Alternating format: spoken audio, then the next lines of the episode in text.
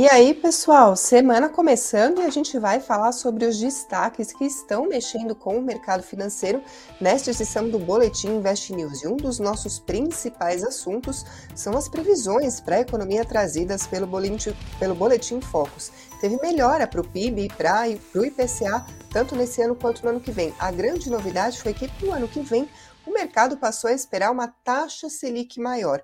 Esse é o nosso primeiro assunto do dia, mas a gente também vai comentar outros. Vamos falar de petróleo, piso salarial de enfermeiros, números do fechamento do mercado. Então, muito obrigada a todo mundo que está acompanhando. E a gente vai começar então pelo nosso primeiro assunto, que é o Boletim Focus. Tem toda segunda-feira, é divulgado pelo Banco Central, com a previsão de centenas de economistas, analistas de diversas casas para os principais indicadores da economia brasileira. Então, tem ali o PIB, que é o produto interno bruto, a soma da nossa economia, das riquezas produzidas pela nossa economia, inflação medida pelo IPCA, considerado aí o nosso indicador oficial de inflação, e também previsão para a Selic, a nossa taxa básica de juros. O que, que a gente teve nos números de hoje?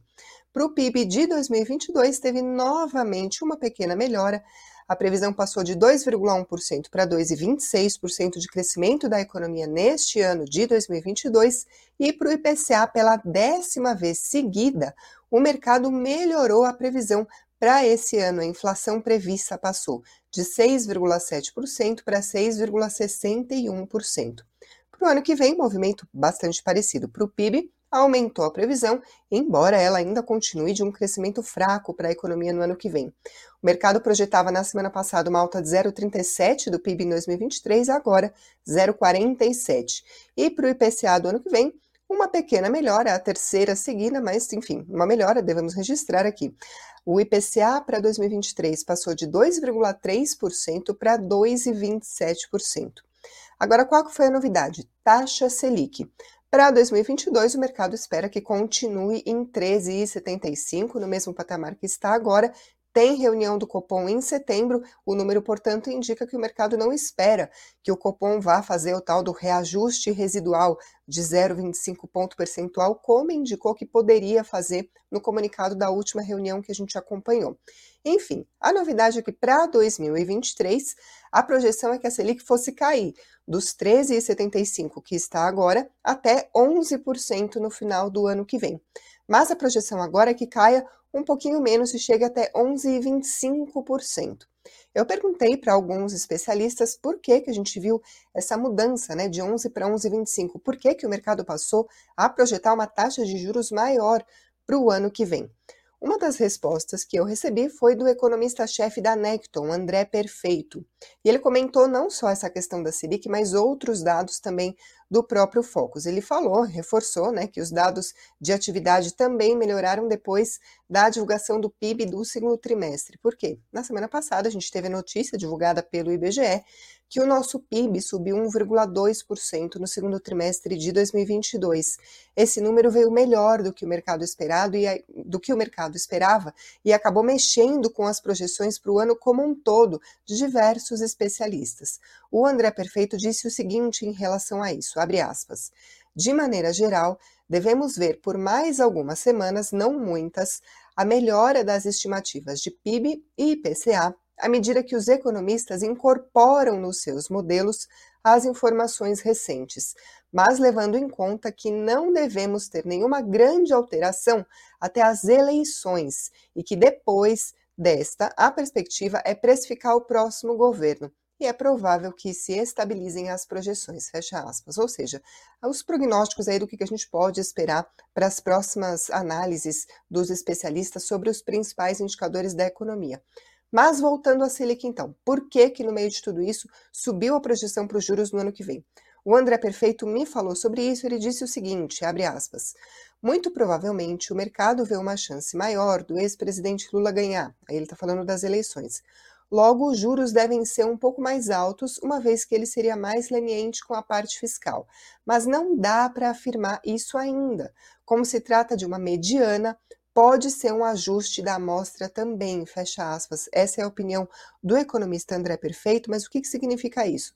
Por mais que haja aí alguma perspectiva do mercado em relação ao resultado das eleições e o impacto que isso poderia ter sobre as contas públicas, não dá para descartar que a pesquisa Focus é feita com centenas aí de economistas e esse número que a gente vê, 11 ou 11,25, é uma mediana dessas projeções. Então pode ser algum ajuste da própria amostra. Essa é a análise do André Perfeito. Outro especialista que respondeu foi Jason Vieira. Ele é economista-chefe da Infinity Asset. A resposta dele é diferente, é a seguinte: abre aspas. Na verdade, ainda existe uma correção em relação às perspectivas errôneas de recessão no início do ano e subdimensionamento dos impactos dos auxílios e dos cortes de impostos. Fecha aspas. O que, que ele significa? O que, que, ele, o que significa isso que ele disse? São dois pontos aqui para a gente prestar atenção. Primeiro, no começo do ano tinha muita perspectiva de que haveria uma recessão da economia, enfim, ah, pelo que disse o, o Jason Vieira, são, eram perspectivas errôneas, isso não se confirmou de fato. Segundo, teve uma, um subdimensionamento sobre os impactos negativos que podem ter para a economia, medidas como extensão do auxílio emergencial, cortes de impostos, ou seja, contas públicas, a parte fiscal aí e a preocupação dos analistas como um todo estaria subdimensionada. Ele disse o seguinte sobre esses dois pontos, né, auxílios e impostos. Ele falou que os auxílios só não cruzaram a fronteira e foram 2023 adiante por causa da lei eleitoral, mas eles devem continuar e além disso, ele falou que os impostos vão mais na linhas de alguns pontos de inflação, ou seja, os impactos que deve ter diretamente sobre o IPCA. A gente está acompanhando, inclusive, um certo alívio nos indicadores de inflação justamente por causa desses cortes de impostos. ICMS, por exemplo, sobre combustíveis e contas de luz, acabaram esses cortes acabaram acarretando numa redução dos preços agora em 2023, mas essa medida é temporária. Então, no ano que vem, quando o ICMS deve, né, quando o ICMS voltar ao normal, se isso de fato acontecer, a gente deve ver a inflação retornando. Então, como se fosse um atraso da inflação que seria vista em 2022, passando para 2023. E claro, inflação ou previsão para inflação tem tudo a ver com taxa de juros, porque se a inflação vai subir, é natural que os juros sejam mantidos em patamares mais altos, porque juro alto inibe o consumo, consequentemente inibe a própria alta de preços. Um terceiro especialista respondeu essa pergunta: por que, que o mercado subiu a previsão para a Selic em 2023? Foi o Idean Alves, ele é sócio e chefe da mesa de operações da Ação Brasil Investimentos.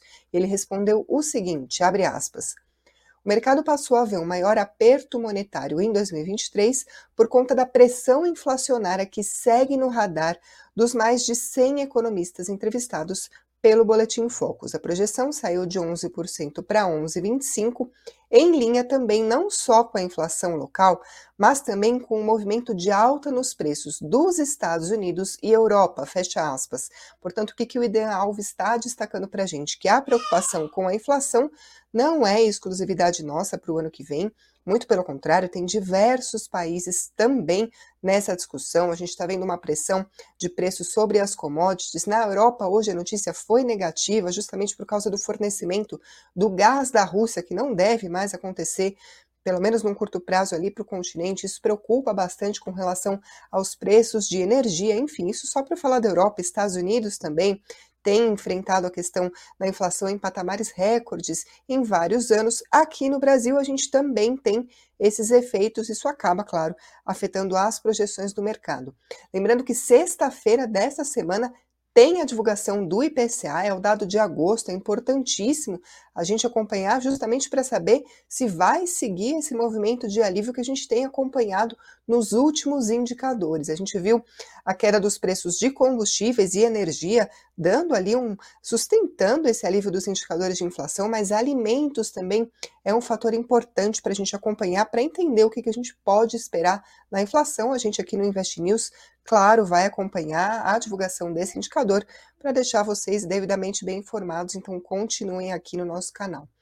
Vamos falar sobre outra notícia que também impacta o nosso bolso e foi importante no dia de hoje, foi um anúncio da OPEP. Hoje foi dia de alta das cotações do petróleo no mercado internacional e qual que era o pano de fundo. Os integrantes da Organização dos Países Exportadores de Petróleo e aliados, a OPEP+, informaram nesta segunda-feira que a produção de petróleo em outubro vai retornar aos níveis de agosto. Na prática, o que, que isso quer dizer? Vai ter um corte de 100 mil barris por dia na oferta de petróleo. Isso acaba revertendo o aumento da produção que tinha sido anunciado no mês passado. Quais são os motivos por trás disso? Continuam basicamente os mesmos: temores de uma desaceleração da economia global, e aí, se a economia fica mais fraca, é claro que diminui a demanda por combustíveis, consequentemente a demanda por petróleo. Demanda mais fraca, a ideia da OPEP é não produzir tanto petróleo assim, porque se a demanda vai cair e a produção estiver alta, o que, que vai acontecer? Vai derrubar a cotação, o preço do barril. E é justamente isso que a OPEP não quer que aconteça, por isso que eles anunciaram esse corte da produção. Essa decisão veio na contramão de uma certa pressão dos países do Ocidente, justamente pelo contrário, por um aumento no fornecimento de petróleo. Está tendo, por exemplo, uma sequência de reiterados pedidos do presidente dos Estados Unidos, Joe Biden, por um aumento da produção. Isso por causa dos efeitos da guerra na Ucrânia sobre os preços do petróleo. Eu trago aqui uma análise do Noel Barrett, ele é analista de pesquisa para energia e serviços públicos na Janus Henderson Investors. Ele disse o seguinte: que esse corte de 100 mil barris diários não importa muito para os balanços globais de fornecimento, mas em termos de sinalização é uma mudança muito importante. Isso porque, na análise do especialista, indica que a OPEP está tentando manter um patamar nos preços do petróleo. Olha só o que ele disse, abre aspas. O modesto aumento que obtivemos há um mês já não existe mais. Então a OPEP+ está claramente enviando uma mensagem de que eles não estão se curvando às demandas externas, fecha aspas. Ele ainda diz o seguinte: Abre aspas novamente. No futuro, devemos esperar uma volatilidade contínua nos preços do petróleo, com indicadores de demanda global impulsionando os movimentos de preços, fecha aspas. Isso é muito importante da gente acompanhar aqui no Brasil, porque a gente tem visto a Petrobras repetidamente reduzir nas últimas semanas os preços da gasolina e do diesel nas refinarias, porque a Petrobras acompanha o que está acontecendo lá fora com o câmbio e a cotação do petróleo, claro. Então, se a gente deve ter alguma volatilidade dos preços lá fora, é natural que fique uma certa dúvida aqui sobre o que deve acontecer com os preços nas refinarias. Nas últimas semanas, não só a mudança no ICMS, mas também a redução dos preços pela Petrobras nas refinarias é o que está fazendo com que a gente sinta o alívio nas bombas, no bolso e, consequentemente, mexendo com os indicadores de inflação. Então, é importante a gente continuar acompanhando o que deve acontecer com as negociações na OPEP, os anúncios feitos pelos países exportadores, porque isso mexe diretamente com o nosso bolso por aqui. Outra notícia que mexeu especialmente com a Bolsa de Valores, algumas ações especificamente no pregão de hoje, é sobre o setor de saúde. Eu estou falando do piso salarial para enfermeiros e outros profissionais do setor. No domingo, o ministro do Supremo Tribunal Federal, STF, o Luiz Roberto Barroso, decidiu suspender o piso salarial da enfermagem. Vamos lembrar que, que é esse piso, ele tinha sido aprovado pelo Congresso, tinha sido inclusive sancionado pelo presidente Jair Bolsonaro no mês passado, e agora então o Barroso decidiu suspender.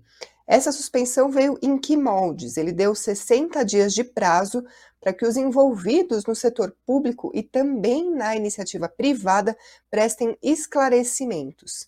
Ele atendeu a um pedido da Confederação Nacional de Saúde, Hospitais, Estabelecimentos e Serviços, que é a CN Saúde, que tinha inclusive questionado essa lei que instituiu o piso nacional. Vamos lembrar o que, que ela é. Essa norma institui o piso salarial de R$ 4.750 para os enfermeiros, 70% desse valor para técnicos de enfermagem, 50% aos auxiliares de enfermagem e parteiras. E pelo texto, o piso nacional vale para contratados sobre o regime CLT e para servidores das três esferas. A gente está falando de União, Estados e município, inclusive para autarquias e funções. Na decisão do domingo, o Barroso concedeu a liminar por quê? Qual foi a justificativa? Ele entende que a entrada em vigor imediatamente desse piso salarial pode ter um impacto na prestação dos serviços de saúde. Ele destacou o seguinte: ameaça de demissões em massa e redução da oferta de leitos hospitalares. Aí o que, que o Barroso fez? Ele deu dois meses de prazo para que os 26 estados, Distrito Federal e Confederação Nacional dos Municípios, além do Ministério da Economia, para que eles informem o impacto financeiro dessa medida, do piso salarial.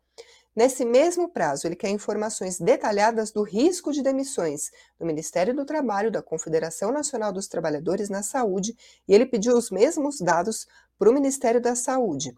Ele pediu ainda que a Federação Brasileira de Hospitais esclareça o risco de fechamento de leitos e redução nos quadros de enfermeiros e técnicos. Isso tudo veio no fim de semana, agora a gente vai falar da repercussão dessa decisão.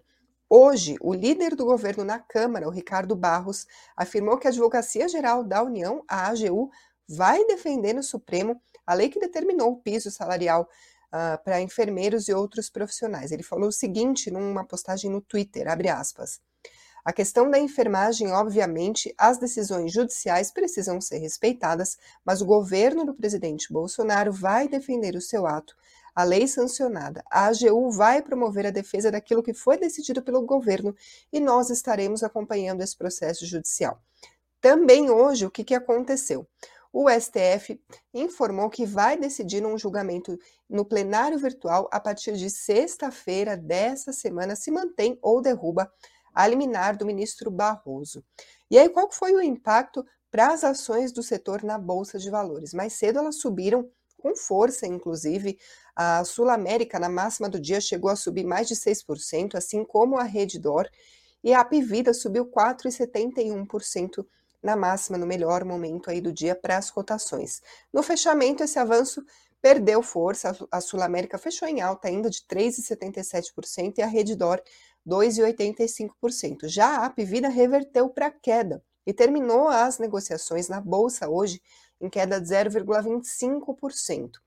Aí eu trouxe uma análise da Genial Investimentos dizendo justamente que a Apivida é a principal impactada por essa medida, pelo, pela, pelo estabelecimento do piso salarial para os enfermeiros. Os analistas disseram o seguinte no relatório, abre aspas, na nossa visão, o piso tem um impacto extremamente negativo no setor público de saúde que não tem capacidade de absorver os custos adicionais, levando a demissões, fechamento de leitos e, por consequência, precarização do SUS e das santas casas.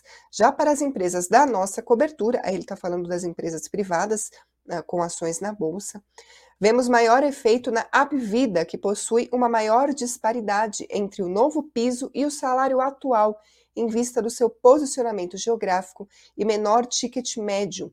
A suspensão por Barroso deve, portanto, beneficiar de forma mais positiva as ações de Apvida, fecha aspas. Quando foi divulgado esse comentário, ainda não tinha toda a repercussão, a questão uh, da AGU, que deve entrar na jogada, enfim. Mas, de qualquer forma, qual que é a análise? A como ela tem unidades em locais do país em que o piso salarial, em que os salários pagos para esses profissionais já é mais baixo, para ela, o, o pulo para se adequar ao piso salarial estabelecido pela lei seria maior, portanto, o impacto maior para a Apvida na visão dos analistas da Genial. Vamos falar agora do fechamento do mercado, que além desses fatores, também teve a notícia sobre a Europa, como eu comentei, o corte no fornecimento do gás russo para a Europa continua preocupando por lá. Isso deve causar um impacto bastante significativo para os preços de energia. Tem se falado, inclusive, sobre um aumento das perspectivas de entrada em recessão ali da região por causa dessa preocupação. O dólar hoje caiu 0,6% a R$ 5,15. O Bitcoin, por volta das 18 horas, caía 0,65% aos 19.754 dólares. E o Ibovespa hoje subiu bastante influenciado pela alta das ações da Vale no meio do aumento das cotações do minério de ferro na China. O Ibovespa, que a Vale pesa bastante sobre ele, hoje subiu 1,21% aos 112.203 pontos. Tem uma pergunta aqui no chat do Bruno Cruz perguntando se o Ibov vai pegar impulso para passar dos 115 mil pontos. Eu trago aqui um comentário da análise gráfica da equipe da Agora Investimentos, Bruno, que diz o seguinte: que além dos 112.500 pontos, o Ibovespa também precisa vencer a linha dos 14.300 pontos. Isso se quiser retomar o viés positivo no curto prazo. Essa informação foi divulgada num relatório a clientes da Ágora Investimentos. Ainda falando sobre a Bolsa de Valores, vou passar para os destaques entre as ações que compõem o Ibovespa no pregão de hoje. Quem liderou as perdas foi positivo, caiu 2,68%. Marfrig 2,41% e Banco do Brasil 2,12%. Na outra ponta, Pão de Açúcar disparou 9,72% hoje, ainda reper repercutindo especulações sobre uma potencial mudança no controle com retorno do empresário Abílio Diniz, segundo informações destacadas pela agência de notícias Reuters, que aconteceu na sexta-feira, quando foram divulgadas as notícias sobre esse tema. O GPA, que é o Grupo Pão de Açúcar, falou que não tem conhecimento de informações de decisão da venda da companhia pelo controlador, que é o Cassino, e nem da possibilidade de uma oferta de um terceiro pela companhia, ou seja, a empresa não confirma, ainda é tudo segundo o senhor Fontes, mas já dá para ver o impacto na bolsa de valores. Além disso, continuando a falar sobre os destaques, PetroRio hoje subiu forte, 6,45%, muito por causa de, da alta do petróleo lá fora, que a gente estava comentando agora há pouco, como pano de fundo aí, a gente teve a decisão da OPEP+, e Sul América 11, que é o, a unit da Sul América, hoje subiu 3,77%. Deixa eu ver o que eu tenho aqui de comentários de vocês no dia de hoje. O Fábio perguntando se o fator eleição pode fazer a bolsa despencar. A gente tem visto o mercado bastante, uh, enfim, parece que já tem ali uma certa conclusão sobre quais candidatos têm mais possibilidade ou não de ganhar, pelo menos é essa análise que a gente vê com mais frequência, mas claro que é muito imprevisível. A gente sempre tem muita volatilidade, não só da bolsa, mas também do câmbio em ano eleitoral. Então agora não é exatamente o momento para a gente cravar o que deve acontecer, se vai despencar ou se vai disparar a bolsa, mas a gente, claro, continua acompanhando. Uh, e é isso, a Luz está dizendo por que não suspende o aumento salarial dos ministros, é de fato uma medida bastante polêmica, essa questão do piso salarial dos, dos enfermeiros não é unânime, tem gente dizendo que pode prejudicar o setor, outro dizendo que o, os trabalhadores não devem pagar por essa discussão, enfim, é bastante polêmico. A gente aqui está trazendo uma análise sobre o que deve mexer com as ações do setor na Bolsa de Valores, mas é claro que a discussão é muito mais ampla do que isso, e a gente pode, inclusive, trazer outros pontos de vista para os próximos programas. Por hoje eu fico por aqui, agradeço a participação de todos vocês. Se inscreva no canal se você ainda não fez isso e deixe o like se você gostou dessa edição. Muito obrigada também a quem está ouvindo por podcast ou pela Alexa e até a próxima.